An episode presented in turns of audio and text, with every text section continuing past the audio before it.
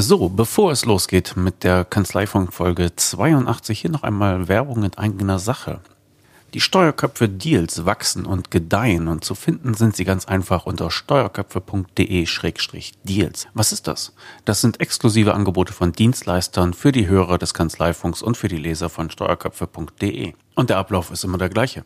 Wenn Sie dort einen Eintrag interessiert, dann können Sie sich an Ort und Stelle registrieren mit Ihren Kontaktdaten und der Anbieter kommt dann auf Sie zu. Und die Liste der Anbieter ist immer länger geworden. Mit dabei ist zum Beispiel die Steuerberaterverrechnungsstelle, die Ihnen alles abnimmt, was Sie an Ihrem eigenen Honorarabrechnungsprozess nicht mögen. Das könnte der ganze Prozess sein, inklusive Vorfinanzierung. Das können aber auch nur einzelne ähm, Aspekte davon sein. Und die äh, Leute der Steuerberaterverrechnungsstelle informieren Sie gerne. Des Weiteren dabei sind auch die Erfolgsprozesse von Steuerberater Mario Tutas, der mit diesen Prozessen seinen Gewinn verdoppelt hat. Falls Sie das auch möchten, dann können Sie ganz einfach seine Prozesse bei ihm bestellen. Sie erhalten einen Aktenordner mit den ganzen Prozessen und einen USB-Stick, wo diese Prozesse im Datev Pro-Check Format drauf sind. Contool ist auch dabei. Contool bietet ein attraktives Controlling auf der Basis Ihrer Buchhaltungsdaten. Sie können also Ihre BWA damit veredeln und äh, dem Mandanten online bereitstellen. Das Steuerbüro Online ist mit dabei, die Drahtendrehscheibe zwischen Kanzlei und Mandant. Mit dem Steuerbüro Online, das übrigens als Website in Ihrer Aufmachung erscheinen kann, können Sie nicht nur Belege hin und her tauschen mit dem Mandanten, sondern auch verschiedene andere Prozesse anstoßen, wo halt Informationsübergabe notwendig ist. Mit dabei ist auch Ageras. Ageras ist eine Online-Plattform zur Mandatsvermittlung. Mandanten suchen dort nach Steuerberatern und sie können sich auf Fälle bewerben. Das heißt, es ist eine einfache, Möglichkeit, sich ganz speziell mit ihrer Expertise auf geeignete Mandate ja, zu bewerben. Digibel ist ebenso mit dabei. Digibel ist eine App zur Belegübermittlung und zwar direkt in Unternehmen online. Wenn Sie Ihren Mandanten also etwas Hübsches bieten wollen, dann ist Digibel ein mächtiges und äh, hübsches Tool dafür. LexOffice.de, das darf natürlich auch nicht fehlen. Ich glaube, man kann inzwischen sagen, es ist das führende Vorerfassungssystem für Mandanten. Die verbessern ihren ähm, Service ständig. Ich nutze es selber und äh, bin hochzufrieden. Auch dort finden Sie Sonderkonditionen, falls Sie das Ihren Mandanten vermitteln möchten. Bei den Datenschutzhelfern bekommen Sie ein auf Ihre Kanzlei abgestimmtes Datenschutzmanagementsystem. Und zwar wirklich individuell angepasst von Berufsträgern für Berufsträger. Datenschutzhelfer.de konzentriert sich allein auf den Datenschutz von Steuerberatungskanzleien und haben entsprechend eine große Expertise dort aufgebaut. Auch dort erwarten Sie Sonderkonditionen, die sich in barer Münze für Sie auszahlen. Geld sparen können Sie ebenso mit dem Gutachtendienst vom DWS, vom Deutschen Wissenschaftlichen Institut der Steuerberater. Jawohl. Dort können Sie sich einen Gutschein holen, zur Seite legen. Und wenn Sie dann mal eine, eine fundierte zweite Meinung brauchen, dann können Sie beim DWS Gutachtendienst ein fundiertes Gutachten beantragen und mit dem erworbenen Gutschein ein bisschen Geld sparen. Und die beiden jüngsten Zugänge sind eWise. eWise bietet Video-Fortbildungskurse. Und dazu gibt es noch ein ähm, attraktives Bezahlmodell, nämlich äh, Sie buchen dort Stundenkontingente. Sie müssen nicht einen einzelnen Kurs buchen, sondern Sie buchen Stundenkontingente, die Sie dann auf das ganze Angebot äh, von eWise äh, anwenden können. Die bieten auch einen gratis Schnupperkurs, sodass Sie einfach mal unverbindlich hineinhören können. Und wenn Sie sich dann für ein Abo entscheiden, dann können Sie mit den Steuerköpfe-Deals auch dort Geld sparen. Und Eden Red One ist der letzte im Bunde. Eden Red One ist eine elegante Lösung, Mitarbeitern die Benefits auszuzahlen, also den ähm, sogenannten Sachbezug. Dafür gibt es EC-Karten, die bei über 20.000 Akzeptanzstellen akzeptiert werden. Und Eden Red bietet Ihnen halt den ganzen Service drumherum, sodass Sie dort nur noch die Karte bestellen brauchen, um dann Ihre Mitarbeiter glücklich zu machen, beziehungsweise die Mitarbeiter von Mandanten glücklich zu machen. Und wie gesagt, der Ablauf ist immer derselbe. Sie schauen sich einen Eintrag äh, bei den Deals auf den Steuerköpf auf steuerköpfe.de an. Wenn es Sie weiter interessiert, hinterlassen Sie Ihre Kontaktdaten. Die Anbieter kommen dann auf Sie zu und den Rest machen Sie dann miteinander aus. Steuerköpfe.de-deals ist die entsprechende URL, aber Sie können auch hier in der Podcast-App ein wenig stöbern und in den Shownotes finden Sie die Links zu den ganzen Einträgen, die, von denen ich Ihnen gerade erzählt habe. Also ganz herzlichen Dank an alle Deal-Anbieter für die Unterstützung von steuerköpfe.de.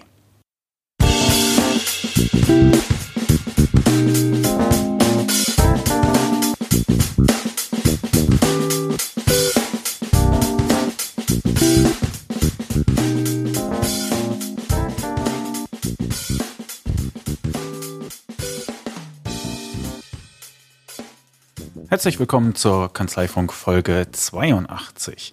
Eine Folge, die ich äh, alleine bestreite, allerdings habe ich einiges an Tonkonserven mitgebracht. Ähm, es gab einfach äh, zu viel, was in letzter Zeit passiert ist und wenn ich das in den normalen Produktionsablauf eingefügt hätte, um es später mit Angela zu besprechen, dann hätten sie Weihnachten erfahren, dass vor sechs Monaten Ostern ist und das kann ja auch nicht im Sinne des Erfinders sein. Also drei Themen habe ich heute mit dabei und zwar war jetzt gerade am Wochenende die ähm, Valtaxa Klausurtagung und äh, Mitgliederversammlung. Auf der Klausurtagung am Freitag war ich und äh, ja, auch im Sinne einer Offenlegung, ich bin Gründungsmitglied bei Valtaxa und auch Mitglied im Vorstand. Ähm, was es daran Neues zu berichten gibt, das kann uns Carsten Schulz gleich einmal ähm, erzählen, den ich dort interviewt habe, zusammen mit äh, einem Mitglied aus, aus Berlin, Annette Bastigkeit, die so nett war, noch ein paar Sachen ins Mikrofon zu erzählen. Des Weiteren habe ich mitgebracht als Thema den Cloud-Unternehmertag. Und da sind es gleich zwei Themen, denn zum einen ist mir dort Ulrich Erxleben über den Weg gelaufen. Naja, also über den Weg gelaufen. Er war als Sprecher dort eingeladen, als einer der Mitgründer von SMAC äh, aus Potsdam. Und äh, ich konnte ihn befragen zu, ja, zu dem, zu dem Ausscheiden oder zu, zur Richtungsänderung von SMAC, die ja auch äh, sich früher direkter an Steuerberater gewendet haben. Das haben sie vor einigen Monaten eingestellt. Allerdings ist es deshalb nicht ruhiger oder leiser oder stiller um die geworden, sondern sie sind nach wie vor sehr aktiv beim Thema äh, Automation per künstlicher Intelligenz, äh, Unterstützung von buchhalterischen, unternehmerischen und planerischen Prozessen. Er hat mir also geholfen, mein Trauma über diesen SMAC-Richtungswechsel ein bisschen zu verarbeiten und auch äh, ganz interessante Sachen über die Zukunft dieser Dienstleistung erzählt, aber dazu später mehr. Dr. Jörg Haas, der Scope Visio Gründer, hat mir auch noch einige Sachen über den Cloud-Unternehmertag ins Mikrofon erzählt und er endet mit einem Verweis auf die Podiumsdiskussion am Ende der Veranstaltung. Das Thema dieser Podiumsdiskussion war äh, künstliche Intelligenz als Gamechanger? Fragezeichen. Ich habe sie mir angehört und muss sagen, sie hat mir gut gefallen, weil die Leute sich nicht so sehr hinter technischen Details versteckt haben, sondern es tatsächlich um die um die Umsetzbarkeit ging, um die Akzeptanz in Unternehmen und deshalb habe ich danach alle Beteiligten gefragt, ob sie denn einverstanden wären, wenn wir diese Podiumsdiskussion äh, im Rahmen des Kanzleifunks ausstrahlen und äh, netterweise haben alle sofort ja gesagt. Von daher kann ich diese ganze Podiumsdiskussion Ihnen jetzt hier noch äh, präsentieren. Die kommt dann ganz am Schluss. Und äh, bevor es dann halt zum Schluss geht, will ich noch kurz sagen, auf dem Podium haben gesessen Ulrich Erxleben von SMAC, natürlich der, der Gastgeber Jörg Haas, der Scope Visio AG. Ähm, des Weiteren war zu Gast Professor Dr. Hermann Siemann, Unternehmensberater und Buchautor. Professor Dr. Stefan Wrobel, Institutsleiter eines Fraunhofer Instituts. Ich muss mal im Luft holen. Das Fraunhofer Institut für intelligente Analyse und Informationssysteme, kurz IAIS. Geleitet hat die Diskussion Heinrich Waske, Chefredakteur der Computerwoche. Diese Teilnehmer haben sehr interessant über die ja, Schlüsseltechnologie künstliche Intelligenz gesprochen und ich freue mich, dass ich das äh, hier präsentieren darf. Also herzlichen Dank nochmal an alle Beteiligten. Drei Themen in einer Sendung, da darf natürlich der Hinweis auf die Kapitelmarken nicht fehlen. Ähm, die meisten Podcast-Apps unterstützen Kapitelmarken. Das sind ja äh, einfach wie bei einer CD. Man kann springen von Track zu Track. Ich habe das thematisch äh, sortiert. Sie werden das wahrscheinlich schnell finden, wenn Sie in Ihrer Podcast-App ein bisschen suchen. Dann können Sie hin und her hüpfen. Falls Sie das hier äh, über die Webseite steuerköpfe.de hören, dann äh, sehen Sie die Kapitelmarken in dem Webplayer. Das ist so ein kleines Buchsymbol. Da können Sie dann draufklicken. Sie sind natürlich äh, passend benannt. Sie können also nach den Themen äh, auswählen und hin und her springen, wie es Ihnen beliebt. So, also kommen wir zum ersten Thema. Waltaxa hatte nach ähm, Hannover geladen in die Räume der HSP Steuerberatungsgesellschaft, wo halt auch das äh, Waltaxa DigiLab ist. Dort stattgefunden hat eine ähm, Klausurtagung, wo verschiedene Themen besprochen wurden, was sich wie zukünftige Ausrichtung, äh, was es an Ideen gibt für, für Mitgliederwerbung und so weiter und so fort. Am Folgetag war die Mitgliederversammlung, da war ich leider nicht mehr damit dabei. Ähm, ja, es war die, die erste Mitgliederversammlung, die fand äh, statt, wie gesagt, in Hannover, aber auch äh, durch Online-Teilnehmer ergänzt. Das heißt, man konnte per Video teilnehmen, also sehen, was dort passiert. Man konnte sich aber auch zu Wort melden äh, aus der Ferne ähm, online. Und äh, das konnten dann wiederum die Leute im Saal hören, sodass äh, räumliche Begrenzungen da eigentlich keine, keine Rolle mehr spielten. Vor Ort waren ungefähr 20 Teilnehmer. Das online weiß ich gar nicht genau, wie viele es waren, aber es waren halt Teilnehmer online vom Bodensee, aus München äh, und so weiter und so fort. Also äh, schon sehr gut organisiert. Die Mitgliederversammlung war auch eine vollwertige Mitgliederversammlung, denn erstmals hatten die Mitglieder wirklich ähm, sozusagen ja alle Rechte, die sie, äh, die ihnen auch in anderen Vereinen zustand, äh, zustehen. Das war für die Anfangszeit von Waldtaxa anders organisiert. Warum und wieso, das kann uns eigentlich Carsten Schulz jetzt mal kurz erklären. Äh, das ist folgendes. Also morgen wird, werden eigentlich gar keine Änderungen mehr beschlossen oder so, denn die sind schon beschlossen. Und zwar sind das, ist das die Aufgabe aller Sonderrechte, äh, die wir uns als Gründungsmitglieder seinerzeit eingeräumt haben. Äh, das bedeutet, dass also die Vorstandswahlen, Vorstandsbestellungen auf die Mitgliederversammlung übertragen wird, die Kompetenz zur Satzungsänderung auf die Mitgliederversammlung und auch die Wahl des Aufsichtsrats auf die Mitgliederversammlung. Das waren Kompetenzen, die vorher die Gründungsmitglieder hatten und aber auch eine bestimmte Gründungsmitglieder. Der Hintergrund dafür war der, dass wir dieses junge Baby Baby Waldhaxa eben erstmal laufen lernen lassen wollten, bevor wir es äh, sozusagen in seine komplette Freiheit entlassen. Es ist ja viel Zeit viel und auch viel Geld reingegangen in die Gründung. Und jetzt haben wir aber das Gefühl, und das hat sich heute auch wieder gezeigt auf der Klausurtagung, äh, wie wir miteinander umgehen und was das für tolle Leute sind, dass es jetzt an der Zeit ist, das auf die Mitglieder zu übertragen. Ja, Stichwort Mitglieder. Gut anderthalb Jahre ist äh, Waldtaxa jetzt alt. Wir sind bei etwas mehr als 400 Mitgliedern. Und ich wollte von Carsten Scholz einmal wissen, wie er diese Zahl eigentlich bewertet. Also ich muss ja sagen, ähm, wenn man davon ausgeht, äh, dass es bundesweit wahrscheinlich um die 200.000 Angestellte in den steuerberatenden Berufen gibt oder Steuerfachangestellte, wenn man mal nach diesem Jobschlüssel geht, ähm, dann äh, könnte man mal meinen, 400 und etwas Mitglieder ist nach anderthalb Jahren irgendwie echt nicht viel äh, auf der einen Seite. Auf der anderen Seite, und das ähm, wurde in der Diskussion heute auch so bestätigt, sind eigentlich irgendwie alle auch stolz darauf, dass es eben über 400 Mitglieder nach so kurzer Zeit sind, allein ein, über 100 Auszubildende. Und es ist ja auch gar nicht so sehr die Frage, Frage, ob man jetzt 400 oder 4000 Mitglieder, Mitglieder hat. Aber äh, die, die, die heute hier dabei waren und die online waren, das sind Leute, die einfach für ihren Beruf brennen. Und das sind aber Angestellte, die für ihren Beruf brennen. Und das ist eine sehr, sehr wertvolle Erfahrung. Und da bin ich gut zufrieden, mit 20 Leuten hier zusammen zu sein, äh, anstelle mit 200, die, die, die sich langweilen. Also langweilig war es definitiv nicht. Und eines der Mitglieder, das extra angereist ist aus, äh, aus Berlin, ist Annette Bastigkeit, die ja auch in der Branche eine ziemlich große Bekanntheit hat, weil sie äh, die Facebook-Gruppe Fachassistenten Lohn und Gehalt betreibt. Das hatte ich äh, prompt vergessen, als sie mir persönlich ein Gespräch gegenüberstand, aber da hat sie ganz galant äh, drüber hinweg gelächelt. Sie ist sowohl bei Valtaxa als auch in ihrer eigenen äh, Facebook-Gruppe sehr umtriebig, äh, stets anzutreffen äh, und auch sehr meinungsstark und als ich sie in Hannover getroffen habe, war es auch einfach nochmal die Möglichkeit zu fragen, warum sie sich eigentlich für Waldtaxa entschieden hat. Na, zu allem eine Meinung zu haben, ist jetzt nicht immer gut, aber ich, ich, hoffe, dass das halbwegs funktioniert, was ich da mache. Warum bin ich Mitglied geworden? Ja, also ich wurde von einem Mitglied darauf auf, auf Waldtaxa aufmerksam gemacht, habe ähm, mich reingelesen über Nacht in das Thema und habe gesagt, spontan, ja, ich werde Mitglied. Und ähm, bin seitdem auch wirklich sehr zufrieden, dass ich diese Entscheidung getroffen habe, weil es, mir Spaß macht, weil es interessant ist, weil es mir persönlich sehr viel gibt und weil ich denke, dass es ähm, für uns Angestellte in den steuerberatenden Berufen sehr wichtig ist, ähm, dass wir uns organisieren, vernetzen, untereinander uns Tipps geben, Hinweise. In ähm, der Lohngruppe Fachassistentin Lohn und Gehalt ist, ist schon eine super Verbindung äh, mit allen Mitgliedern entstanden und ich hoffe auch, ähm, mehr auf Valtaxa dort aufmerksam zu machen und ähm, dass die anderen auch merken, dass, dass es eben halt nicht alles so geht, naja, das hat ein Steuerberater gegründet und, hm, und wer weiß, was dahinter steckt und so weiter.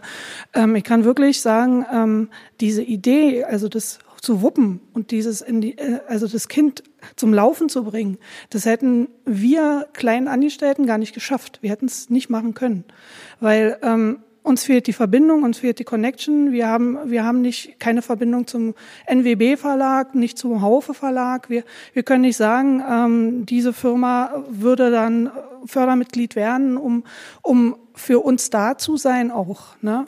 Also du hast aber doch auch selber was auf die Beine gestellt. Ne? Ich, jetzt hatte ich vergessen zu erwähnen, ne? die Facebook-Gruppe für Fachangestellte Lohn und Gehalt. Ne? Da sind ja auch äh, beachtlich viele Leute drin. Wie viele Mitglieder hat die? Ja, jetzt sind wir so 2025 inzwischen. Also das habe ich nicht alleine auf die Beine gestellt, da war noch die Silvia mit bei. Wir haben uns damals gegründet, als wir die Fortbildung gemacht haben, weil wir uns eigentlich eben halt auch auf kurzen Weg vernetzen wollten.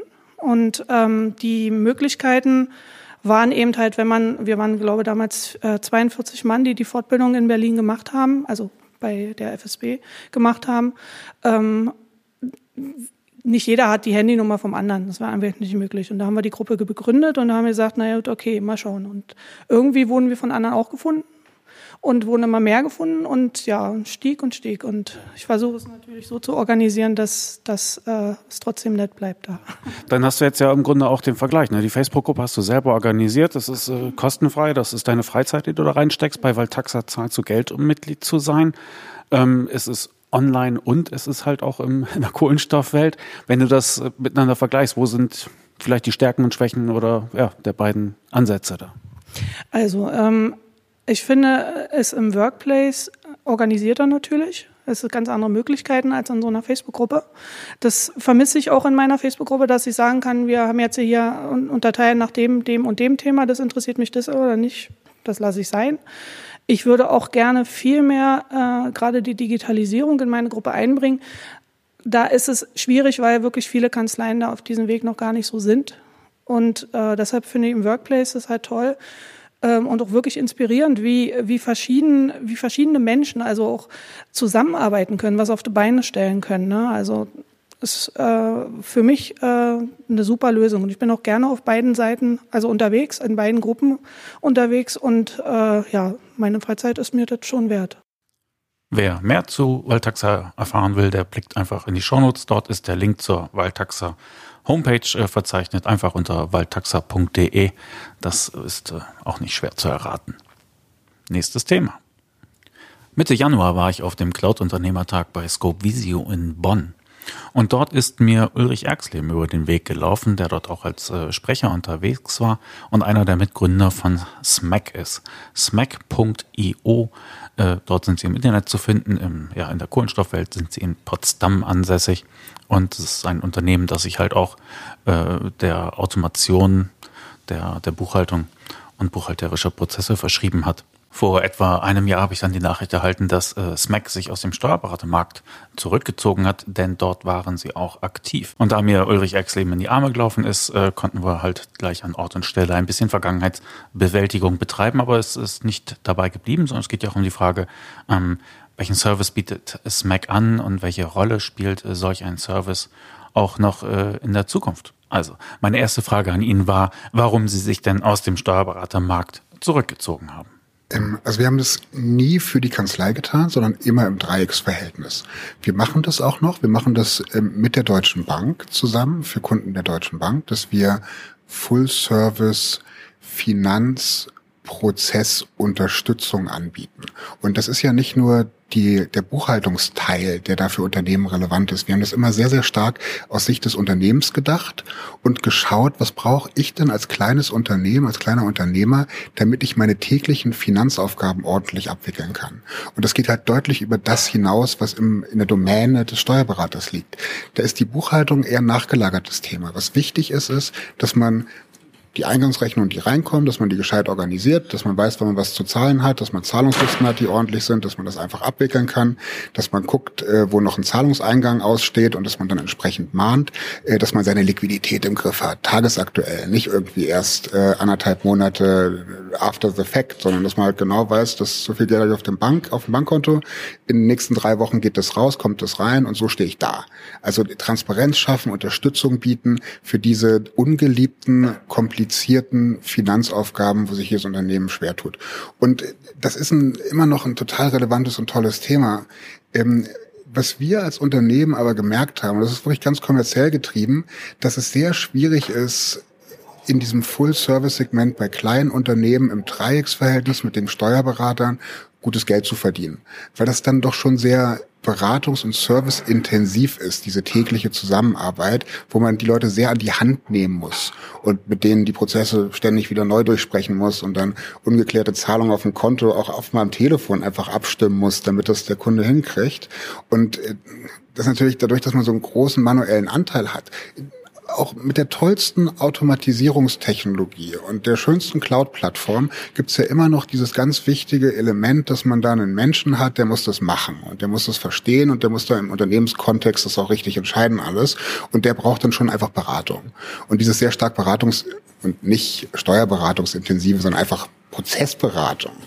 Ähm, das hat sich bei uns als jetzt nicht so das vielversprechendste Geschäftsmodell herausgestellt, muss man so sagen. Und wir haben dann angefangen, uns immer stärker auf Software, Prozesssoftware, Automatisierungssoftware für größere Unternehmen zu fokussieren, wo wir Unternehmen mit Finanzabteilung dabei unterstützen, diese äh, manuellen Prozesse, Datenerfassungsprozesse, Belegverarbeitungsprozesse mit äh, kluger Automatisierungstechnologie zu unterstützen und die besser zu machen.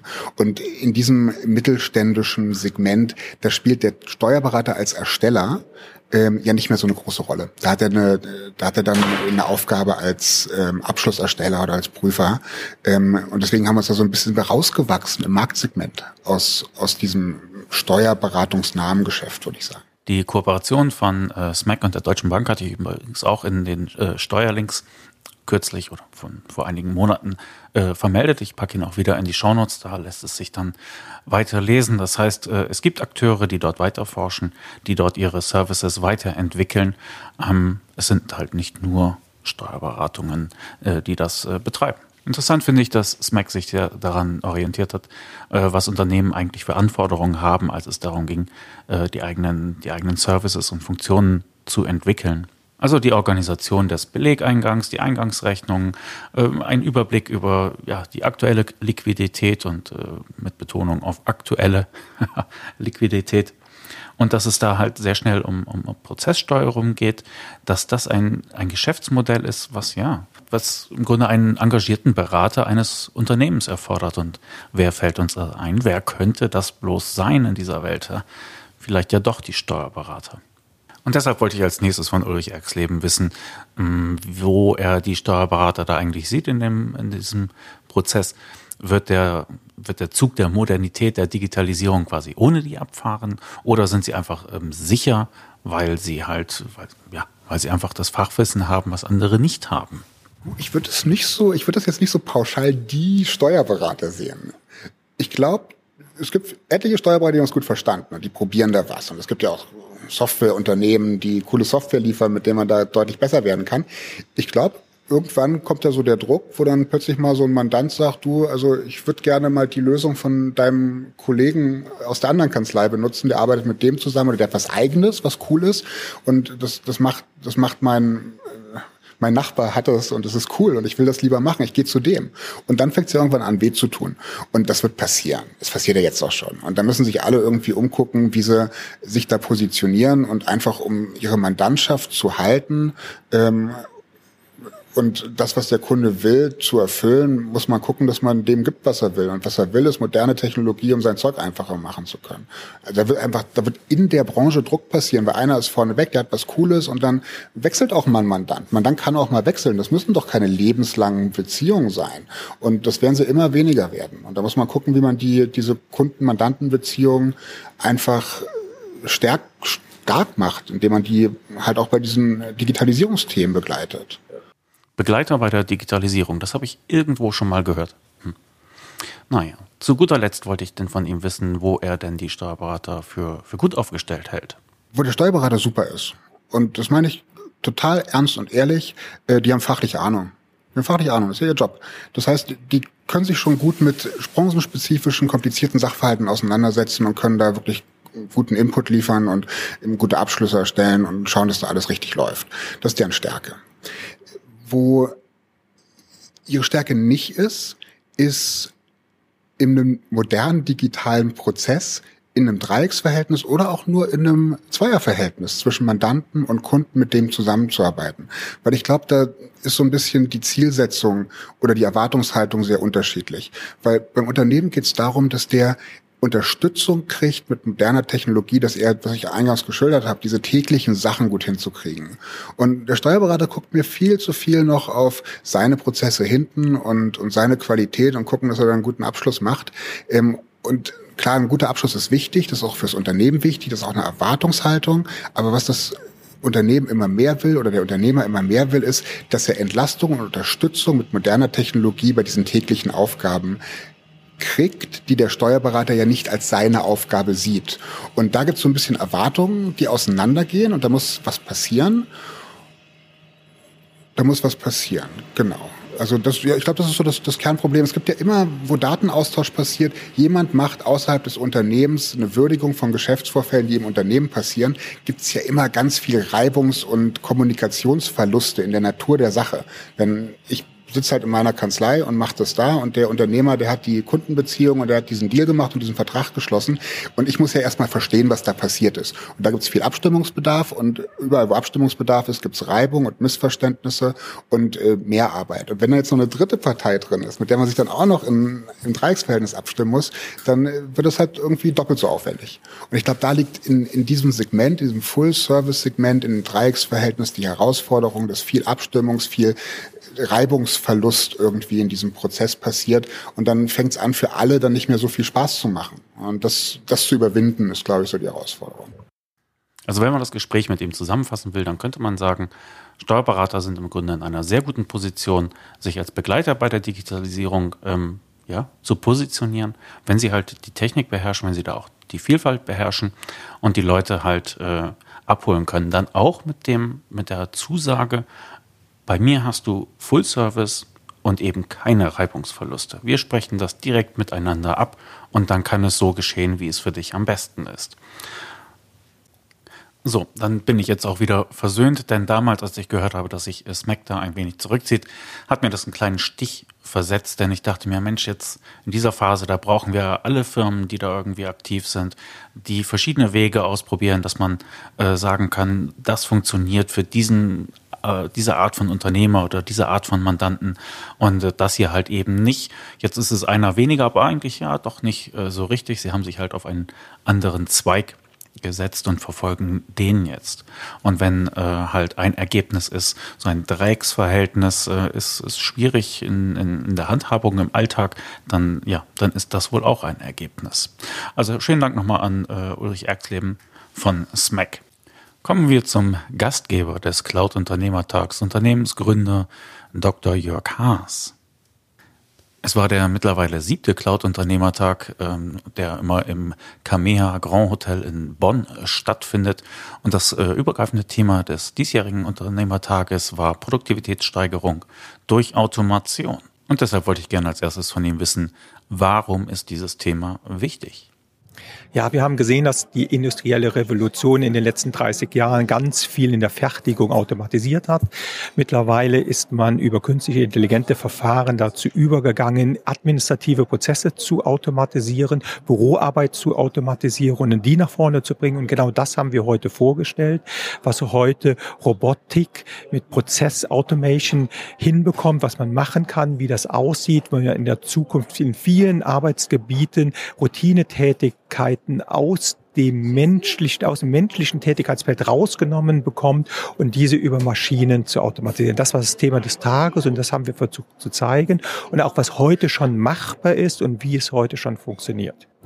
Sie hatten dafür diesen ganz einprägsamen Begriff Assisted Work, ja, also Assistenz durch Maschinen, aber die kreative Energie und die kreativen Entscheidungen sollen beim Menschen bleiben. Können Sie da ein Beispiel für anführen? Ja, Assisted Work ist diese Unterstützung durch den Menschen. Und äh, wir wollen weg von den Routinetätigkeiten nun hin da, wo es wirklich interessant wird. Ja, und äh, dann wurde es tatsächlich interessant. Jörg Haas begann gerade zu erklären, wie es ist mit dem automatischen Auslesen von, von Eingangsbelegen und welche Informationen sich da ziehen lassen, als wie äh, bei einem Slapstick-Film hinter ihm es einen kleinen Unfall gab mit einem Servierwagen voller Gläser. Also wir mussten den Faden neu aufnehmen und es geht wie folgt weiter. Also was kann die Maschine sehen an einer Eingangsrechnung zum Beispiel? Die einzelne Position, wenn die sich verändert hat, weil eine, eine einzelne Ware teurer geworden ist, dann kann ich jetzt hingehen und zeige genau diese Preisveränderung dem Menschen. Und dann kann der Mensch bei dieser Preisveränderung eingreifen und sagen, aha, die Rechnungsposition hat sich verändert, die ist 10 Cent teurer geworden und das äh, akzeptiere ich oder nicht.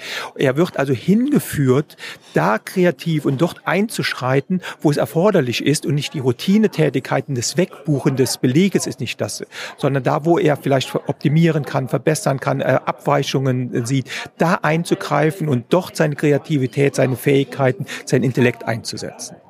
Kann ich mich denn darauf verlassen, dass die Software oder dass die Maschinen so etwas für mich aufspüren und welche Technologie kommt da zum Einsatz? Ja, das äh, Verlassen ist ein Thema. Man lernt die Systeme an. Und wie ein Mensch verschiedene Sachen lernt und immer mehr zum Experten wird, so wird auch ein selbstlernendes günstig neuronales Netz immer besser. Umso mehr ich damit arbeite, umso mehr Informationen er gefüttert wird. Wir reden hier mit Konfidenzniveaus, also Wahrscheinlichkeitsniveaus. Und die kann man einstellen, kann sagen, mit einer Wahrscheinlichkeit von über 98 Prozent wird hier eine Veränderung stattgefunden haben, die nicht normal ist. Und das hilft schon sehr, weil wir Menschen sind auch nicht in allen Sachen präzise. Künstlich neuronale Netze sind auch nicht so präzise wie Logikmodelle. Aber es spüren Sachen auf, die man in einem Content, also man nimmt die Bedeutung aus Dokumenten, aus, aus äh, Formularen heraus und das, was wir Menschen verstehen, sagen, das wird auch übersetzt und wird auf Abweichungen hingewiesen. Und da sind die Systeme schon gut. Ich habe schon die Verfahren genannt. Man kombiniert künstlich neuronale Netze. Wenn die mehrschichtig sind, können mehr lernende Informationen auch abgespeichert werden in diesen Netzen. Das ist Deep Learning, tiefes Lernen. Und diese wird zusammengebracht mit Logikalgorithmen und semantischen Verfahren. Semantik ist die Bedeutung eines, eines Zusammenhangs. Und dadurch schafft man schon sehr viel Wissen und Wissensauswerten, Wissensrepräsentation durch künstlich intelligente Algorithmen, die dem Menschen im Alltag helfen. Sie hatten da auch äh, vorgerechnet, was da so an Einspar- oder Effizienzgewinn möglich ist. Äh, wie würden Sie den abschätzen, wenn wir es mal zum Beispiel auf Steuerberatungskanzleien oder auf Buchhaltungen anwenden? Ja, wir sind sehr, sehr vorsichtig rangegangen. Wir sprechen bei uns, dass man rund 45 Stunden im Monat einsparen kann. Das sind zwischen 20, 25 bis 30 Prozent. Internationale Studien von McKinsey sprechen von 50 Prozent oder von der PwC spricht von 45 Prozent Einsparpotenzial. Wenn wir aber davon ausgehen, dass nur 20 oder 25 Prozent der Arbeitszeit eines, eines Sachbearbeiters eingespart werden kann, ist das ja immens. Und das in einem Dienstleistungsbereich, der heute über 70 Prozent der gesamten Wirtschaftsleistung ausmacht. Also da sind schon riesen Einsparpotenziale. Und das hört sich jetzt so, so groß an, aber schauen wir mal auf die industrielle Fertigung, bevor es Roboter gab in der fertigenden Industrie, wie viele Menschen dort gearbeitet haben oder wie viele Menschen früher mal in der Landwirtschaft gearbeitet haben, sind heute noch 1,5 Prozent der gesamten Bevölkerung in Deutschland. Das verwandelt sich und das wird sich auch hier im tertiären Bereich, im Dienstleistungsbereich wandeln. Jetzt haben Sie mir fast ein bisschen Angst gemacht, weil ich denke an Zehntausende Arbeitslose. Wo liegt denn der Vorteil da drin? Ja. Wir sprechen auf der einen äh, Seite, dass wir ein War of Talents haben, dass wir kämpfen und Talente und, und gute Menschen, dass wir Angst haben, dass es immer weniger Bevölkerung gibt, die, die, die für die ältere Bevölkerung Menschen verdienen sollen. Auf der anderen Seite haben wir Angst, dass die Menschen arbeitslos werden, weil wir durch Effizienzgewinne mit weniger äh, Arbeit zu rechnen haben. Es wird immer weniger Arbeit ähm, äh, Menschen geben, weil eben halt das Alter, die Alterspyramide nach oben hin wächst. Und wie ist die Frage, können wir diesen Produktivitätsverlust durch Menschen, produktiv durch Automation auffangen? Und da bin ich ganz, ganz, ganz optimistisch. Wir brauchen diese Produktivitätssteigerung pro Person, um unseren Wohlstand weiter mehren zu können, nach vorne zu, zu bringen. Und für die arbeitende Bevölkerung wird es viele, viele Tätigkeiten noch geben. Aber was man mitnehmen muss, ist, umso schlechter ausgebildet man ist, umso weniger man bereit ist, sich im Leben anzupassen auf neue Situationen, Situationen, umso schwerer wird man es haben. Aber wer das tut, wer gut ausgebildet ist, wer lernen will, lebenslanges Lernen als Stichwort, der wird immer genügend zu tun haben.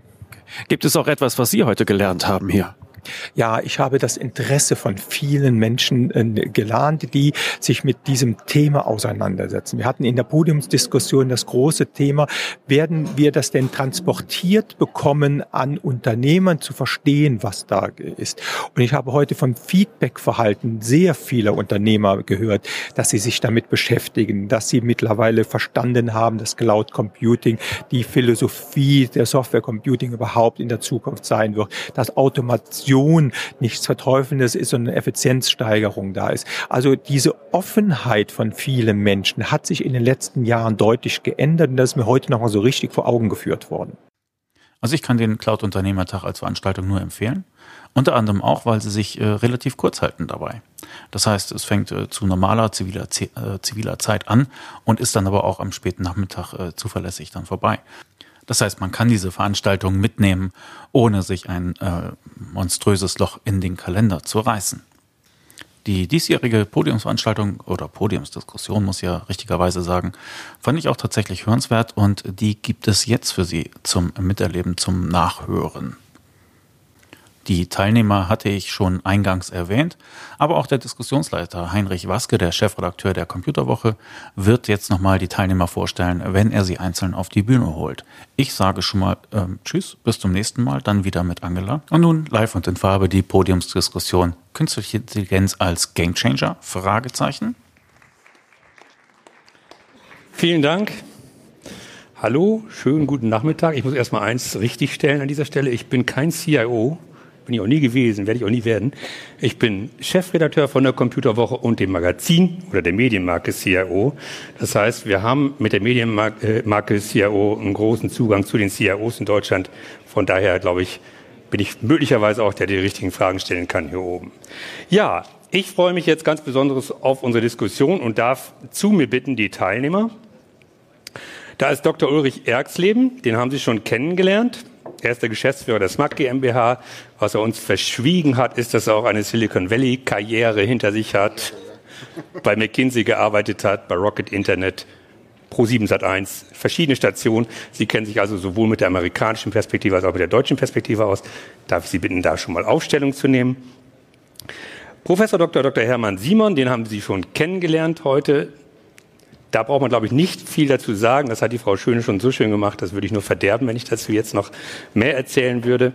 Ja, dann haben wir einen neuen Kandidaten, den Sie heute noch nicht gehört oder gesehen haben, Professor Dr. Stefan äh, Wobel. Kommen Sie bitte zu mir.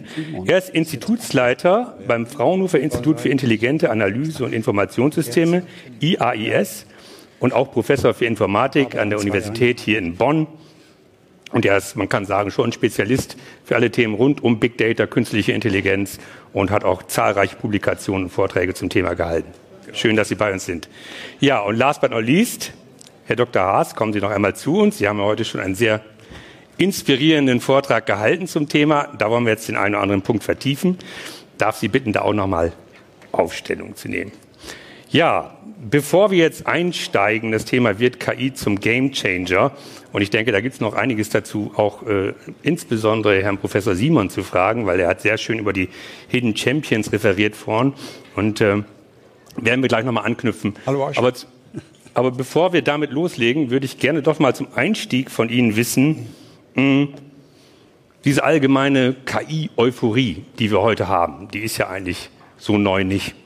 Ich glaube, in den, ich weiß gar nicht, 60er, 70er Jahren, das wissen Sie wahrscheinlich, Professor äh, Rubel, besser als ich, äh, haben wir zum ersten Mal über Expertensysteme gesprochen, über neuronale Netzwerke und so weiter. Das war aber so eine ganz flache Kurve bis jetzt in die letzten Jahre hinein und jetzt scheint da plötzlich etwas abzugehen, steil nach oben.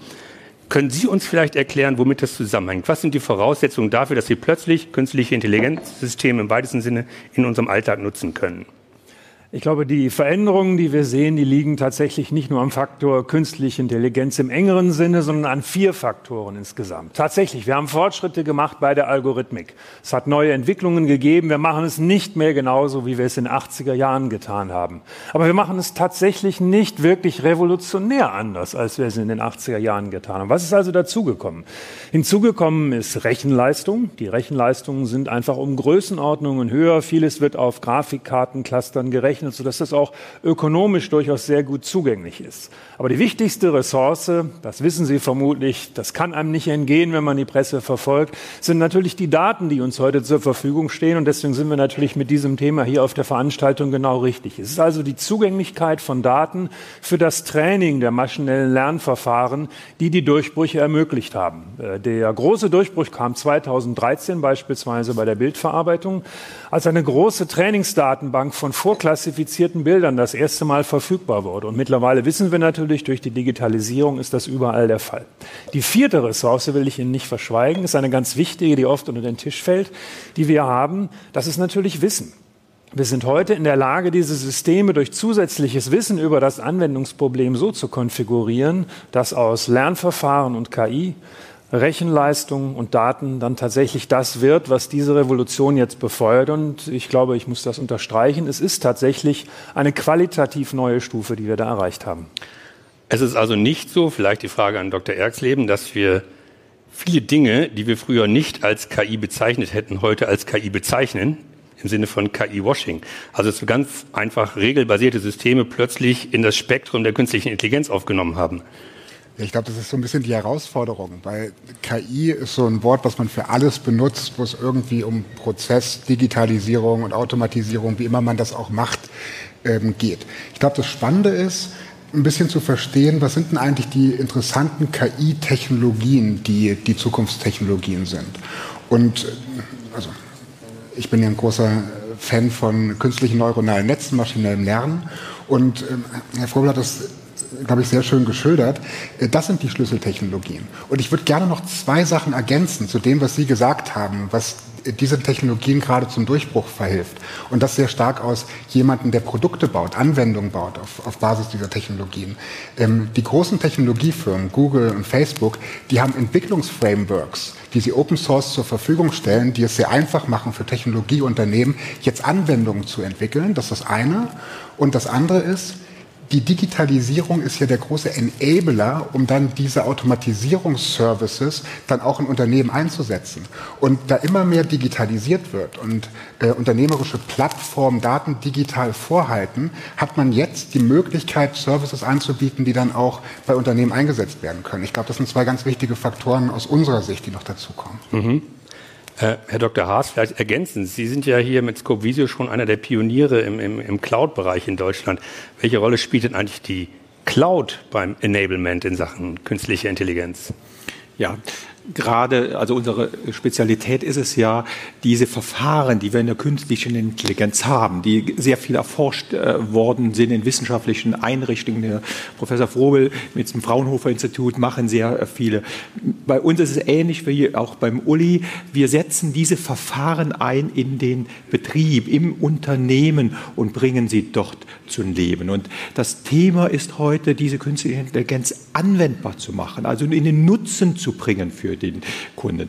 Und Sie haben eben gesagt, ja, manche Sachen ist so Washing auch. Das, Im Grunde genommen ist es ganz egal, ob ein Expertensystem als künstliche Intelligenz oder nicht äh, bezeichnet wird, sondern das hatte Herr Professor Simon so unglaublich toll in seinem Vortrag gebracht, Kundennutzen. Schaffen wir einen Mehrwert für den den Endkunden, für den Nutzer, hat er etwas davon. Und das ist dieses Mischen vieler Technologien die, ob man die künstliche Intelligenz oder nicht, denn in der Grunde im Hinten dran liegt fast immer Mathematik.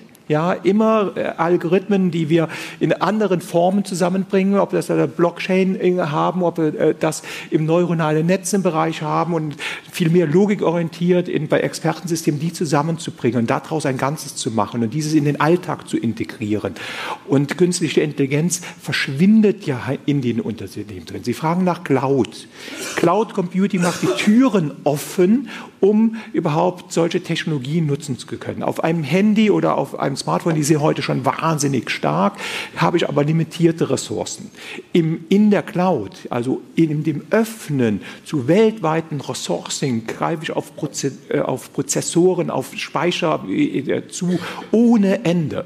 Und ich kann jetzt nutzen eine riesen Power, die ich mir hineinnehme in mein System und greife auf die Power zu, indem ich halt auslagere. Cloud-Technologie ist eine Voraussetzung, also das Öffnen auf diese Ressourcen, die ich draußen habe, um im Unternehmen in Sekundenschnelle die Anwendung zur Verfügung zu stellen. Und deswegen ist, ist das eine bedingt das, das andere. Mhm. Herr Professor Simon, Sie haben einen sehr eindrucksvollen Vortrag gehalten zum Thema Hidden Champions. Und ich glaube, wir alle können Ihnen folgen, was die Eigenheiten dieser Hidden Champions ausmacht. Und äh, wir kennen auch viele davon. Ich kenne auch einige CIOs aus diesen Unternehmen. Was mir auffällt, ist, sie sind immer dann sehr, sehr weit vorne dran, wenn es um Automatisierung geht, im technologischen Bereich, auf der Fabrikebene. Äh, die sind auch pfiffig in der Entwicklung, immer dort im technischen Bereich. Aber wie ist es im Verwaltungsbereich? Wir haben heute mehrfach gehört, auch insbesondere von Ihnen, Herr Dr. Haas, die nächste große Effizienzwelle wird eigentlich angeschoben, indem ich die Verwaltung automatisiere und voranbringe. Und da haben wir auch ein eindrucksvolles Chart vorhin gesehen, scheinen wir weit, weit zurückzuhängen. Wie sehen Sie das in den Unternehmen? Ist dieses Problem erkannt? Eins ist richtig, die Hidden Champions, die konzentrieren sich ja auf ihre Kernprozesse. Aber die kann man auch nicht so sauber drehen. Ich bringe jetzt mal zwei Beispiele, die ich angeführt habe. Knauf von drei auf einer, eine Stunde reduziert, den Lieferprozess, wenn etwas ungeplant ausfällt. Trumpf von vier Tagen auf vier Stunden kundenspezifische Teile die Zeit.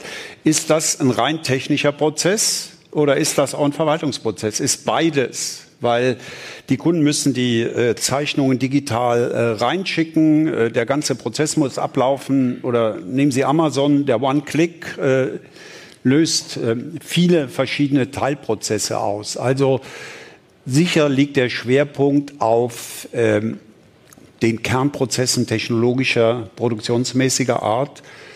Äh, aber ich denke, gerade auch weil sie global unterwegs sind, dass die Hidden Champions auch weiter sind als das durchschnittliche Unternehmen, was die Digitalisierung der Verwaltungsprozesse angeht. Ich wollte aber noch äh, ein paar Worte generell sagen und freue mich, wir haben ja eine große Ehre, hier den Bonner Oberbürgermeister Ashok, herzlich willkommen, Ashok Sridaran begrüßen zu können. Das ist ja nicht selbstverständlich. Das zeigt auch, welche Priorität äh, Digitalisierung für die Stadt Bonn hat. Und einer der Hauptberater ist der Herr Mabobi von Accessio, auch hier. Ähm, ich habe am, am Silvesterabend vier Stunden mit einem Faxgerät verbracht. Nicht mit einem Faxgerät verbracht, sondern mit einem, das war vorgestern mit dem Faxgerät. Ja, man, da hast du was gesagt. mit einem emeritierten Professor diskutiert, der in den 90er Jahren den Rekord, den Weltrekord für Gesichtserkennung hatte. Das ist ja schon was. Mhm. Er hat sich äußerst kritisch über die heutige sogenannte künstliche Intelligenz geäußert. Mhm. Er sagte, es ist reines Number Crunching. Äh, wir, wir messen äh, zwei Millionen Datenpunkte und vergleichen die. Und ähm, so geht das ja auch bei dem bei Go sind auch äh, bei dem bei dem Schlagen des Weltmeisters. Da haben die 30 Millionen echte Spiele analysiert und nochmal 30 Millionen Computer. Mit Intelligenz hat das absolut nichts zu tun. Und ich habe gerade einen sehr interessanten Artikel gelesen von einem äh, Professor Süßkind aus Oxford. Der sagt, der, der, der, einer der größten Fehler, die gemacht werden in dieser ganzen Diskussion, ist, diese künstliche Intelligenz, so heißt das Ding nun mal, mit der menschlichen Intelligenz zu vergleichen. Diese beiden Dinge haben nichts miteinander zu tun. Und äh, da wird auch dauernd gesagt, mit äh, Ray Kurzweil hat ja damit angefangen, und, und heute Morgen haben wir auch so Bilder gesehen, wann Singularität die äh, Computerintelligenz, Singularität 2045, wann die Computerintelligenz die menschliche Intelligenz überholt. Das ist Blödsinn.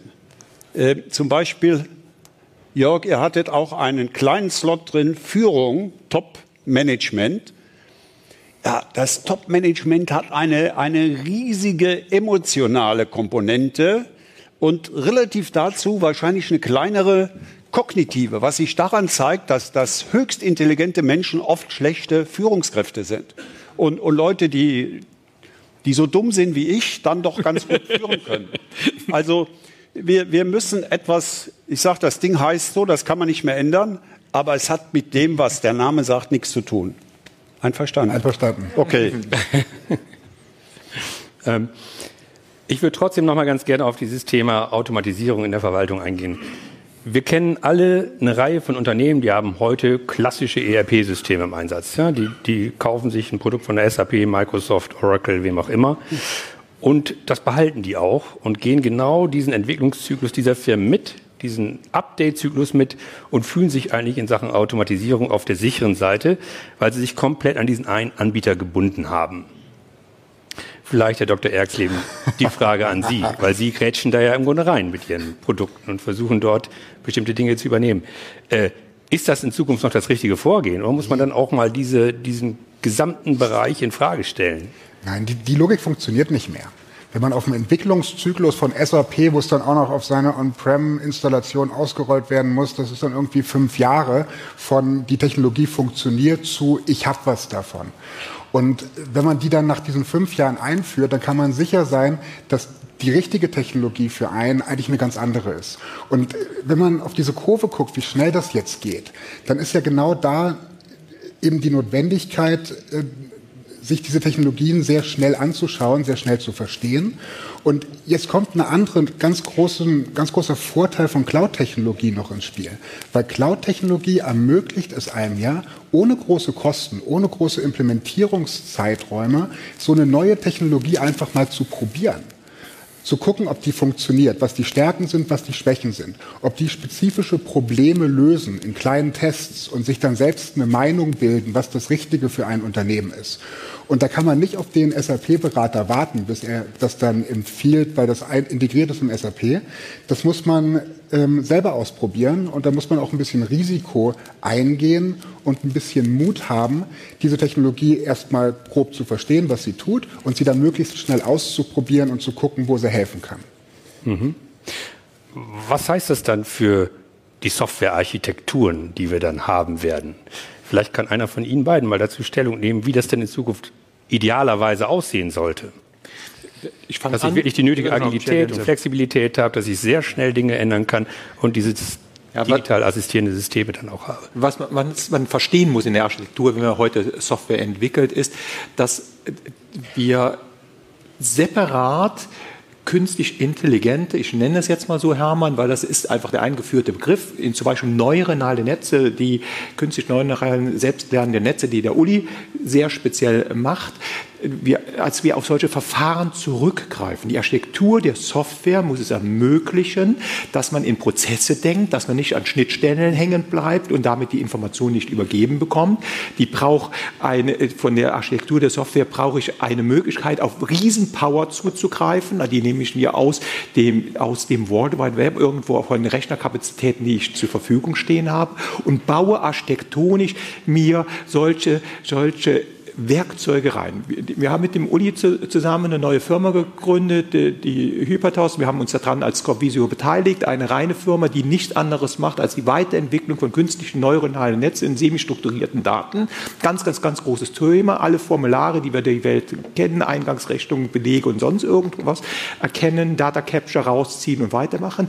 Wir haben eine Woche gebraucht, um eure Technologie, die ihr drei Jahre lang oder vier Jahre lang entwickelt habt, nach vorne gebracht, gelernt habt, enabled habt, bis wir die bei uns voll integriert hatten und in unseren Systemen drin haben. Also was, was erforderlich ist, wir brauchen die offene Architektur innerhalb der Software. Und dafür ist eine Cloud-Software viel mehr geeignet, können die Bausteine mäßig hineinnehmen, verlinken die innerhalb von, von Wochen und Monaten mit anderen künstlich intelligenten Verfahren, die auf Logik basieren, die, die oder die äh, äh Robotik, Prozessautomation anstoßen und konfigurieren damit neue Systeme. Und das ist, glaube ich, innerhalb der Software heute. Und deswegen sind diejenigen, die in der kleinen Serverwelt vereinbart sind, die das am Client haben, die können das nicht einfach so reinnehmen, integrieren und machen. Das fällt ihnen viel, viel schwieriger als, als uns dabei. Deswegen sind die Architekturen wichtig, diese offen zu gestalten, offen zu haben und reinzugehen. Mhm. Sie bauen ja viel auf. Also ich würde das, würde das genauso unterstreichen. Wir haben ja eine Vielzahl von Projekten und wir sehen heutzutage, dass durch die Modularisierung oder Fraktalisierung der Softwarearchitekturen sehr schnell sehr viel möglich ist mit maschinellem Lernen. Wir haben beispielsweise für einen großen Automobilzulieferer äh, Verkehrserkennung gemacht und wir haben die Qualität der Lösung des Wettbewerbers, die in zwölf Jahren entstanden war, die haben wir nach zwölf Wochen erreicht, weil eben Dinge auf der Basis von Plattformen schnell zusammengestöpselt werden können. Ich würde aber eigentlich noch weitergehen bei der Beantwortung der Frage. Wenn Sie sich als erstes fragen, was muss sich in meinen Softwarearchitekturen und in meinem ERP-System ändern, das ist äh, die zweite, dritte, vierte Frage. Wenn wir in Projekte reingehen, sehen wir sehr oft, dass diese Fragen zuerst kommen und dann äh, gehen wir einfach zwei Schritte zurück und sagen, nein, überlegt euch, was ihr machen wollt. Mhm. Wo ist euer Geschäft? Ja, die Frage nach Softwarearchitekturen ist, wenn ich kleine inkrementelle Änderungen mache. Und deswegen so beeindruckend das ist und so numerisch klasse, wenn ich höre von vier Tagen auf vier Stunden, das ist beeindruckend. Aber KI eröffnet einen neuen Korridor. Wir können jetzt Dinge tun, die wir, an die wir vorher gar nicht gedacht haben. Das heißt, mindestens genauso wichtig wie diese Effizienzsteigerung, die natürlich in vielen unseren Projekten eine Rolle spielt, ist diese erste Phase. Wir nennen das bei uns, wenn wir es mit Kunden machen, Excite-Phase, wo wir durch die Betriebe gehen, auch gemeinsam und dann diese, diese wirklich neuen Dinge identifizieren, neue Produkte. Das ist es, worum es geht, neue Dienstleistungen, neue Angebote. Und den Rest, die Softwarearchitekturen, das findet sich dann, wenn man weiß, wo man hin will. Und wenn man sich das nur vornimmt, da auch mal hinzuschauen, wir waren, glaube ich, bis jetzt eins von wirklich über 100 Projekten ist so, dass man am Ende gesagt hat, nee, hier ist nur Effizienzsteigerung sinnvoll. Alle anderen Projekte sind so, nach ein, zwei Wochen haben wir diese Ideen. Also ich kann Sie da nur ermutigen, wenn Sie denken, hier geht es um Effizienz, think new. Mhm. Sie wollten noch dazu was sagen? Wer kann mir sagen, warum es SAP in Deutschland gibt? Warum ist SAP eine deutsche und keine amerikanische Firma? SAP gibt es in Deutschland, weil Deutschland das mit Abstand systematischste und beste Kostenrechnungssystem hatte. Kostenträgerrechnung, Kostenstellenrechnung etc. Und was hat SAP gemacht? Aussage von Gründern. Die haben darauf dann ein EDV-Programm gelegt. Sie haben den Prozess nicht geändert, der deutschen Kostenrechnung. Ist dieser Prozess heute noch der optimale? Weiß ich nicht. Und äh, ich kann nur unterstützen, was Professor Frobel sagt. Im ersten Schritt muss man den Prozess an sich in Frage stellen. Nehmen wir mal ein aktuelles Beispiel. In jedem Markt wird äh, gekauft und dann bezahlt an der Kasse. So ein Effizienzsteigerer, der macht jetzt Self-Scanning. Der sagt, ich spare die Kassiererin ein, hat aber den gleichen Prozess, nur dass der Kunde das selber macht.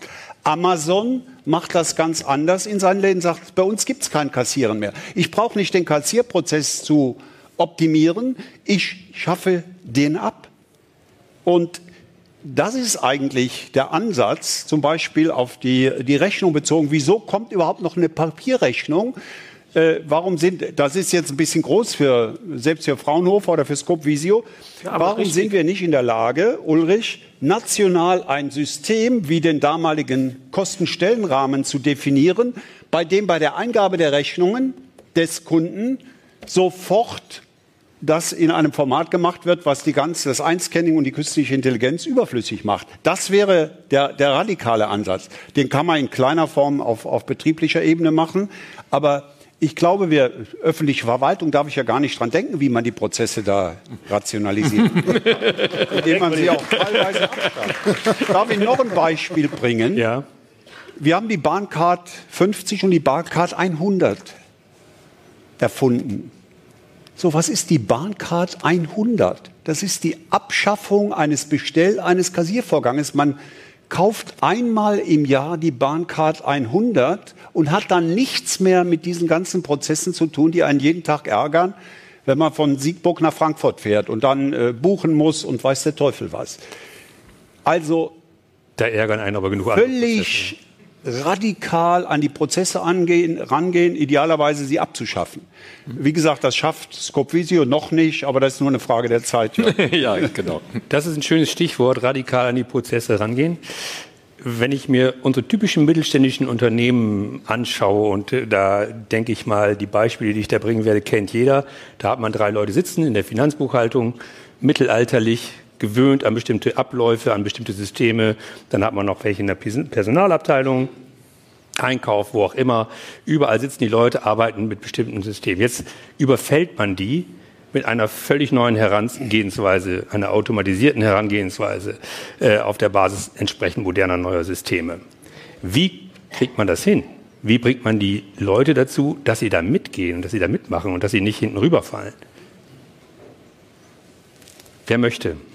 Also wir haben, äh, wie gesagt, viele Projekte, wo wir genau in dieser Phase drin sind, wo in einem Unternehmen einige Protagonisten das Thema KI tatsächlich auch für sich erfasst haben und jetzt daran arbeiten wollen, dieses Thema größer zu machen. Und da sehen wir ganz klar, wenn das unter Effizienzsteigerung oder ähnlichen äh, Faktoren läuft, dann ist das schwierig, tatsächlich solche Dinge in die Praxis zu bringen. Wenn man aber äh, Optimist ist und daran glaubt, dass auch Menschen, die eine Sache lange schon machen, dass da noch Kreativität drin schlummert und dass der Wunsch nach Veränderung in jedem, egal wie lange schon sein Stiefel macht, zumindest so klein immer noch vorhanden ist.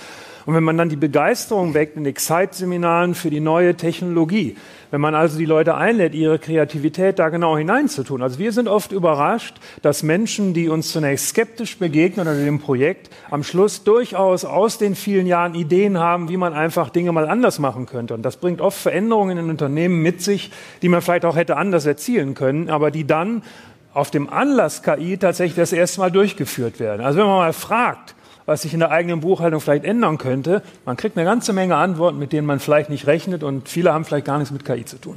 Muss man da ganz am Anfang erstmal eine Beschäftigungsgarantie aussprechen, damit da Ruhe ist an der Front? Ihr Wort in Gottes Ohr, Herr Robel. Wenn wir mal sehen, äh, wie sieht das mit der Veränderungsbereitschaft aus? Die kommt ja aus, aus Druck, aus echtem Druck oder aus wahrgenommenem Druck. Die Leute an der, an der Verkaufsfront, die haben den höchsten Druck vom Kunden. Und dann kommt Druck eventuell von der, von der Führung. Und die am weitesten von, vom Kunden weg sind, das sind genau die Verwaltungsbereiche. Buchhalter, Finanzbuchhaltung. Und da ist das genau der erste Gedanke. Ja. Die wollen ja nichts ändern, um ihren Job an, abzuschaffen. Die wollen keine 30 Prozent. Äh, der Druck muss also von oben kommen oder äh, vom, vom Markt her. In diesen Gruppen ist natürlich der, der Teig am widerstandsfähigsten und das ist auch der Grund, warum dort die Digitalisierung am wenigsten fortgeschritten ist. Weil einfach die, die Verhältnisse so sind. Ähm, das Gleiche gilt für Steuerberater. Steuerberater wollen doch alles Mögliche, aber bloß nicht die Steuergesetze vereinfachen. Ja, jeder Versuch, Steuergesetze zu vereinfachen, der wird scheitern am, am Widerstand der Steuerberater. Und äh, genauso ist das bei den Leuten, die manuell Belege erfassen. Die wollen alles, nur nicht, dass Belege nicht manuell erfasst werden. Das, das muss man sehen und das ist dann eine Aufgabe der Führung, gegen diesen Widerstand äh, trotzdem umzusetzen. Ich glaube, da gibt es noch einen anderen Aspekt. Weil es ist ja nicht so, dass künstliche Intelligenz jetzt den Experten abschafft. Jörg, mir hat das super gut gefallen, ihr habt immer über Assisted Work gesprochen. Das ist es ja, es ist eine Unterstützung. Und jeder Mitarbeiter möchte seine Arbeit leichter von der Hand erledigen können und möchte nicht so viel Zeit damit verbringen, stupide Tätigkeiten zu machen und möchte sich lieber auf das konzentrieren, was er gut kann, äh, wo er Experte ist, was ihm inhaltlich Spaß macht. Und ich glaube, diese Technologie, dieses Assisted Work mit künstlicher Intelligenz, das ist eine gute Geschichte, die muss man ordentlich vermitteln. Klar. Ja, also ich sehe das, was wir eben gesagt haben. Wir haben vor zwei Jahren auf der Bühne, habe ich hier gestanden und habe gesagt, unsere Idee ist, nicht die beste Finanzbuchhaltung der Welt zu entwickeln, sondern die Finanzbuchhaltung abzuschaffen. Und das sagt dieses Disrupte, diese, diese totale Veränderung dabei. Das ist natürlich ziemlich, ja, mutig nach vorne geprescht. Was wir heute jetzt gezeigt haben, ist schon ganz, ganz viel in diesen Weg hinein. Der Martin Jung mit der Invite-Gruppe, die auf der Bühne stand, der hatte vor zwei Jahren 21 Leute in der, im Finanz- und Lohnbereich drin gehabt. Der hat alles verändert, hat die Software reingeführt, hat zentralisiert, ist jetzt auf neun Personen runter und wir haben viel, viel besseres Berichtswesen als vorher. Und er hat mir gestern noch in der Vorbereitung gesagt, sagt er, Jörg, ich versuche in zwei Jahren 95 Prozent automatisiert zu haben. Vielleicht hat er nur 85 90 Prozent dann automatisiert, aber ist ganz klar auf diesem Weg. Das ist auch ein Main, ein Change, Main Changer innerhalb der Köpfe der Führungskräfte. Aber wir sind auch in einer Marktgesellschaft, wir haben ein kapitalistisches System, wir haben eine Gewinnmaximierung innerhalb unseres Denken hinein und wir die einen es automatisieren und machen und tun und die anderen nicht, hat er einen Wettbewerbsvorteil und Profitabilitätserhöhung. Und dann ist die Frage, wie lange können sich die anderen Unternehmen überhaupt es erlauben, es nicht zu tun? Und wenn wir auf die Wege gehen und es machen, dann wird sich kaum der herausdefinierbar sein oder das Unternehmen geht irgendwann unter. Klar. Und insofern ist der Druck da. Ja, bringt, genau. bringt mich zum, zum nächsten Thema. Wie viel Zeit haben wir denn eigentlich in unserem Umbau? Sie haben das ja heute Morgen sehr schön gezeigt. Sie haben gesagt, im Grunde haben wir auf der Fabrikebene die Automatisierung sehr weit getrieben. Auf der Administrationsebene haben wir noch jede Menge Raum. Unglaublichen Raum. Und wenn die einen jetzt anfangen, dann erarbeiten sie relativ schnell einen ziemlich großen Vorsprung, auch auf der Kostenseite vor allem. Das heißt, wie viel Zeit haben wir? Können wir uns leisten, jetzt irgendwie so ein, so ein äh, Smart Follower zu sein oder müssen wir jetzt voranstürmen und sagen, wir müssen komplett unsere Verwaltungsprozesse neu aufsetzen? Wer traut sich dazu eine Meinung zu? Bitte schön. Smart Follower ist ja Quatsch. Weil bis man auf seinen Konkurrenten guckt, der das umgesetzt hat, ist es doch eigentlich schon wieder zu spät, den dann zu kopieren. Man sollte dann, zu dem Zeitpunkt gibt es wahrscheinlich eine noch viel bessere Automatisierungslösung, die zu dem Zeitpunkt für mich das Richtige ist.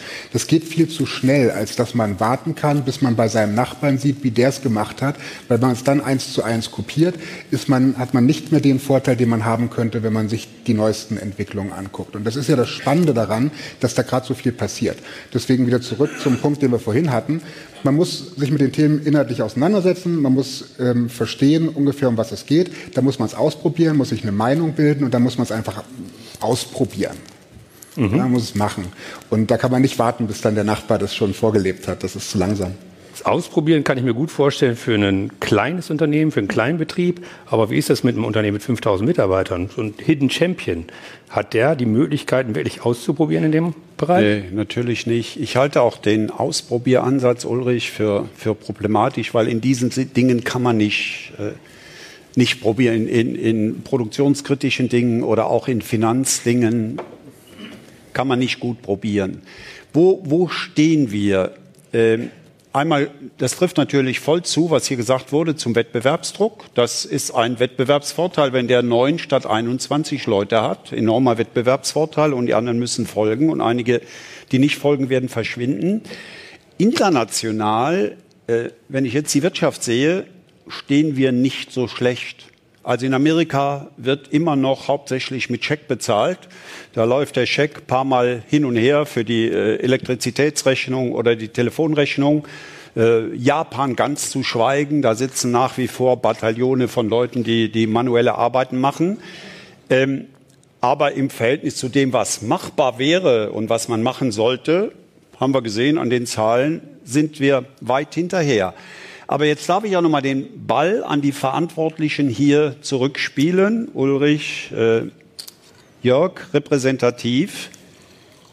Ihr unterschätzt ständig und völlig die Probleme der Akzeptanz und der Umsetzung. Ihr entwickelt eine, eine äh, technisch äh, optimale, super Lösung und ihr verwendet viel zu wenig Ressourcen und Zeit darauf, die Firmen, die Mitarbeiter dann zu überzeugen und wirklich eine, eine Installation, Umstieg auf das neue System.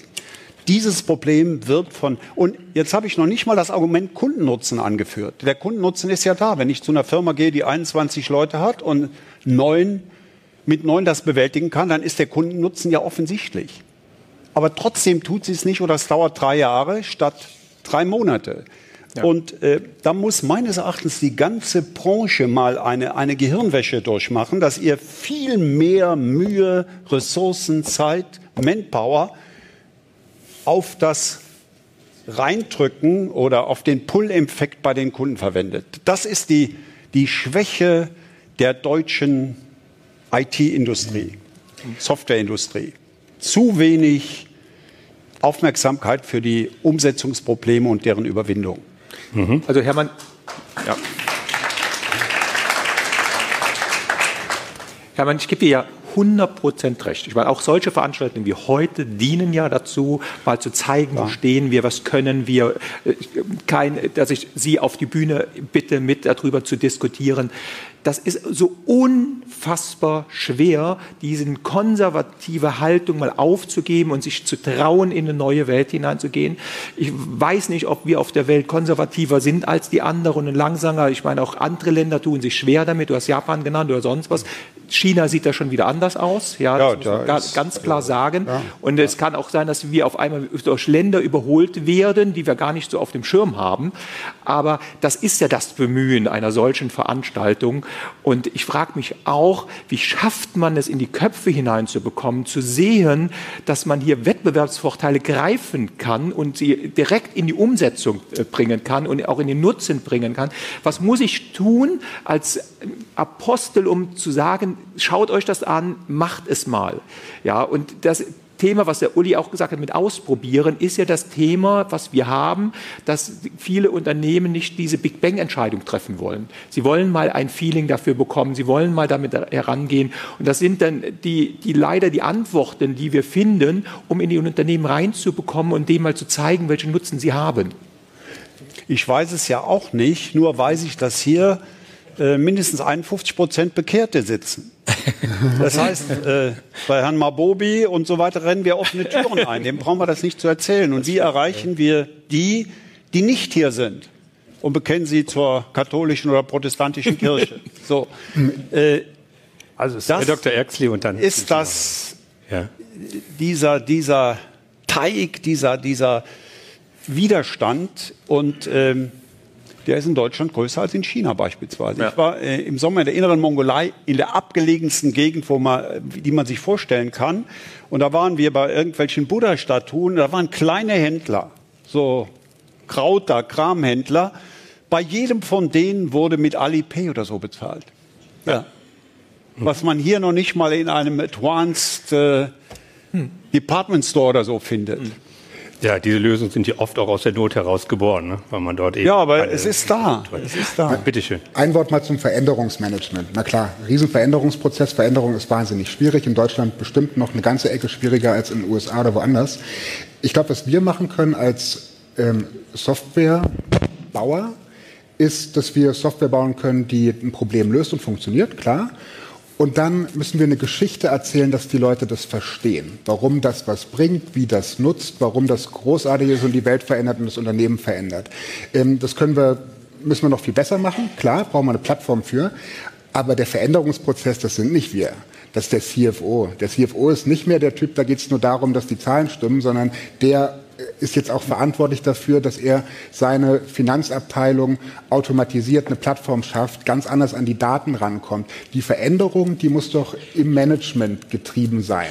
Und die müssen die Technologie hinreichend verstehen, die müssen sich diese Geschichten anhören, müssen das syndizieren und dann ins Unternehmen bringen. Das ist ja jetzt nicht unsere Aufgabe. Wir können nur gute Software bauen und eine gute Geschichte dazu erzählen. Halte ich für, für eine falsche Einstellung, Ulrich. Das, was ich über den Widerstand und den Teig gesagt habe, das gilt natürlich genauso für das Management mittelständischer Unternehmen. Die Leute sind oft nicht unbedingt für die Hidden Champions, sondern die Leute sind oft konservativ. Und die verstehen es sogar. Die Zahl von Jörg, die verstehen die.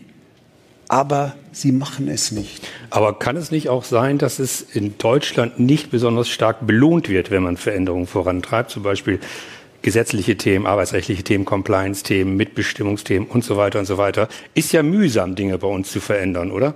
Also sind natürlich auf sehr vielen Podien wahrscheinlich alle zusammen, wo es darum geht, was ist mit der Datenschutzgrundverordnung, was ist mit dieser Regulierung, was ist mit jeder Regulierung. Und da könnte man natürlich jetzt von 14 bis 15 oder 16 Uhr ein paar Stunden drüber anschließen, hätte ich auch eine Menge zuzusagen. Aber es fällt letztendlich darauf zurück. KI ist der Beschleuniger für die Faktoren, die wir vorher schon hatten, nämlich Globalisierung und Digitalisierung. Wir haben Globalisierung soweit verstanden, dass wir billig andernorts einkaufen können und uns Produkte besorgen können. Wir haben Globalisierung so verstanden, dass wir verlagern können, dass wir billige und vielleicht doch gut qualifizierte Arbeitskräfte andernorts finden. Haken dran. Wir haben Digitalisierung verstanden, dass wir digital werden müssen, dass wir in die Cloud gehen können. Mit KI müssen wir jetzt begreifen, wenn wir diese beiden Dinge zusammenbringen können, dann können wir die Produkte, die wir jetzt lokal anbieten, die wir im kleinen Rahmen anbieten, mit viel weniger Leuten vielleicht auch global anbieten. Und das ist die Einladung in eine neue Zeit, wo möglichst viele Unternehmen einfach hineingehen müssen. Und das ist eine fundamentale Änderung, wie wir diese Botschaft insbesondere an die kriegen können, die hier nicht sind, die nicht schon konvertiert sind. Äh, Da bleibt mir natürlich letztendlich auch nur auf möglichst vielen Podien mit so klugen Menschen wie hier zu stehen und meinen kleinen Beitrag zu leisten. Wir versuchen das mit der Politik gemeinsam zu tun, diese Botschaft zu senden. Aber am Ende ist es natürlich so, äh, die Unternehmen, die wir haben, haben, die sind hoffentlich nicht deshalb erfolgreich, weil sie Dinge so machen wie vor 50 Jahren, sondern weil man auch die Ohren aufsperrt und Trends der Zeit zur Kenntnis nimmt. Deswegen, ich will natürlich ungern widersprechen, wenn einer sagt, äh, du schätzt das zu optimistisch ein, aber ich glaube schlicht und ergreifend daran, dass dieses Land eine Substanz hat, die es am Ende ermöglichen wird, das zu bewältigen. Wie viel Zeit wir haben, weiß ich nicht. Wir unterschätzen immer, das wissen wir ja, wir überschätzen den kurzfristigen Effekt, wir unterschätzen den langfristigen Effekt. Das ist ein Bonmot, aber genauso ist es richtig, ist es mir über die vielen Jahrzehnte, die ich das schon mache, mehrfach passiert. Also es äh, hängt nicht vom Kenntnisstand ab oder der Intensität der Befassung. Deswegen sage ich einfach nur, jetzt beginnen ist der richtige Zeitpunkt. Das Spekulieren darüber, ob das für mich relevant ist oder nicht, diese Zeit ist definitiv vorbei. Aber es gibt sicherlich noch genug Zeit, in Ruhe zu überlegen, mit den richtigen Partnern das zu machen. Der Zug ist in keinster Weise abgefahren, aber jetzt starten ist der richtige Moment. Ich sage einfach mal, in zehn Jahren, wenn man da fragt, wo wird denn eigentlich KI eingesetzt? Das wird so sein wie die Frage, wo wird denn Elektrizität eingesetzt? Mittlerweile beantworte ich die Fragen nicht mehr. In welchen Branchen ist denn KI besonders wichtig? Ja, wo ist denn Strom besonders wichtig? Ja klar, in der Aluminiumindustrie besonders, aber die Stadt Bonn braucht auch Strom, funktioniert nicht ohne. Und das ist der Punkt. Es ist eine Technologie, die wie Globalisierung und Digitalisierung flächendeckend zum Einsatz kommt, jetzt schon, nicht in allen Unternehmen. Und wir müssen jetzt starten. Sie wollten dazu noch was sagen? Ja, 100 Prozent. Ich bin ja mit allem einverstanden, was die Experten hier sagen. Aber ich komme noch mal aber. auf Jörg Haas zurück mit dem 21 und 9. Sehr schönes, sehr überzeugendes Beispiel. Das hat der Kollege hier kommuniziert. Macht nächstes Jahr mal Folgendes zum Thema. Wie überwinde ich diese Widerstände? So, jetzt kommen wir nämlich zu Ihrer Frage. Der Chef weiß das und kündigt jetzt an, wir bauen zwölf von den 21 Mitarbeitern ab, die brauchen wir nicht mehr. Was, wie kommuniziert er das? Hat er die zwölf rausgeschmissen? Also wie hat er das tatsächlich gemacht? Hat er neue Verwendungen für die gefunden? Wie, wie ist er, wenn es ein bisschen größer war, mit Betriebsrat und Gewerkschaft umgegangen? Bringt mal solche Fragen. Die sind für die Leute, die ja. es machen müssen, sehr, sehr wichtig. Aber wir kennen es doch aus der Industrie heraus. Die, die leeren Fertigungshallen mit Robotern, wenn wir Autoproduktionen sehen, da haben auch früher Tausende von gesessen. Natürlich ist Veränderung. Natürlich wissen wir auch und predigen seit vielen Jahren, heute lernt man nicht einen Beruf fürs ganze Leben, sondern man lernt Veränderung im Berufsleben. Und das ist auch die Message, die wir rausbringen müssen. Es wird nichts bleiben.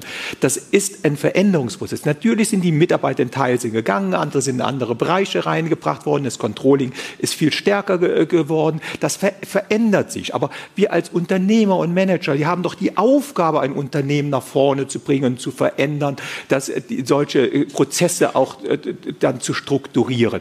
Wir können, das ist doch die originäre Aufgabe als Unternehmer, diese Veränderung in meinem Unternehmen auch möglich zu machen und lebhaft zu machen und die Profitabilität am Ende des Tages zu geben. Ich habe mal gesehen einen Vortrag, den du in Siegen gehalten hast, darüber, dann hast du ein einen ganz tollen Satz gesagt, die, noch nie ist ein Unternehmen am Gewinn insolvent gegangen, ja, pleite gegangen.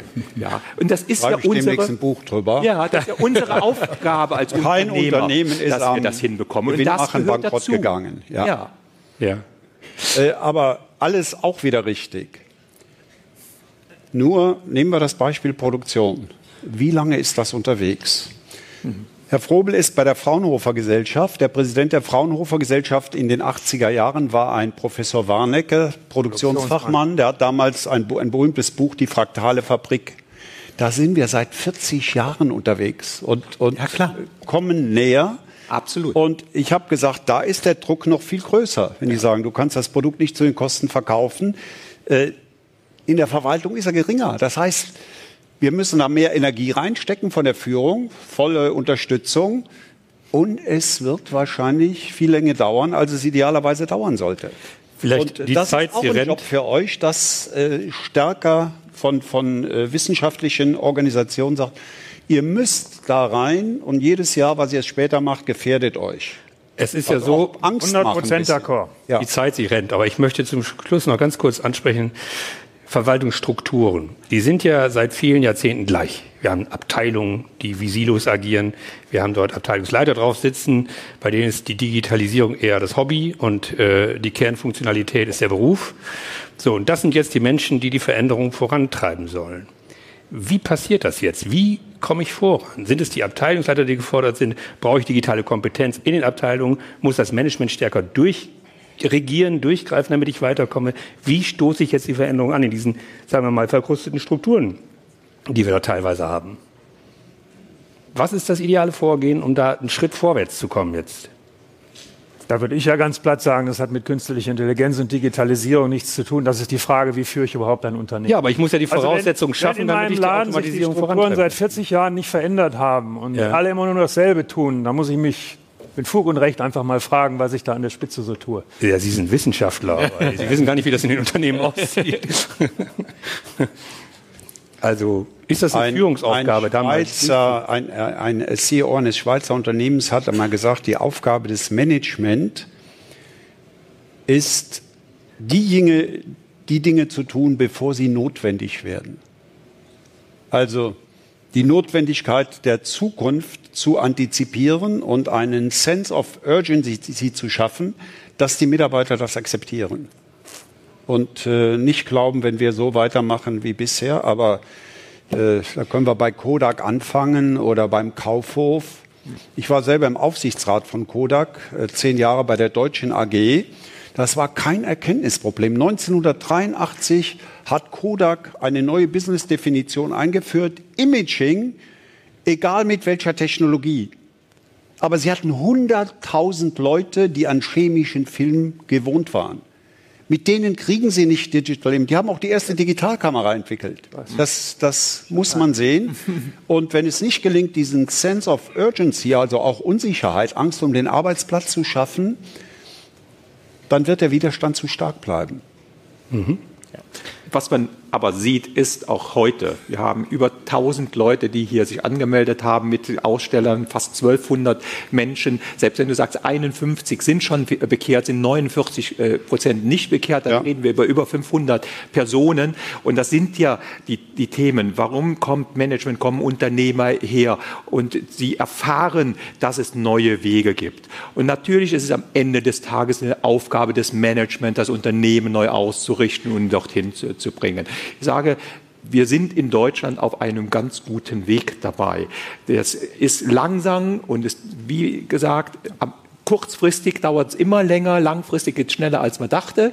Ja, das ist genau das Phänomen, in dem wir drinstecken. Ich denke, was klar werden soll an einem Tag wie heute auch, jetzt.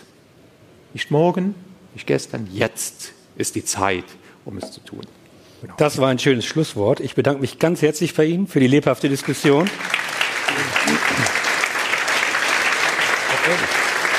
Ich denke, eine, Fra eine Frage konnten wir abschließend nicht klären. Macht es Sinn zu probieren oder macht es nicht Sinn zu probieren? Ja. Aber vielleicht kann das später dann noch in Dialog mit den Herren hier abseits der Bühne geklärt werden. Ja. Ja. Vielen Dank Ihnen allen und vielen Dank für die Diskussion. vielen Dank, Herr Waske.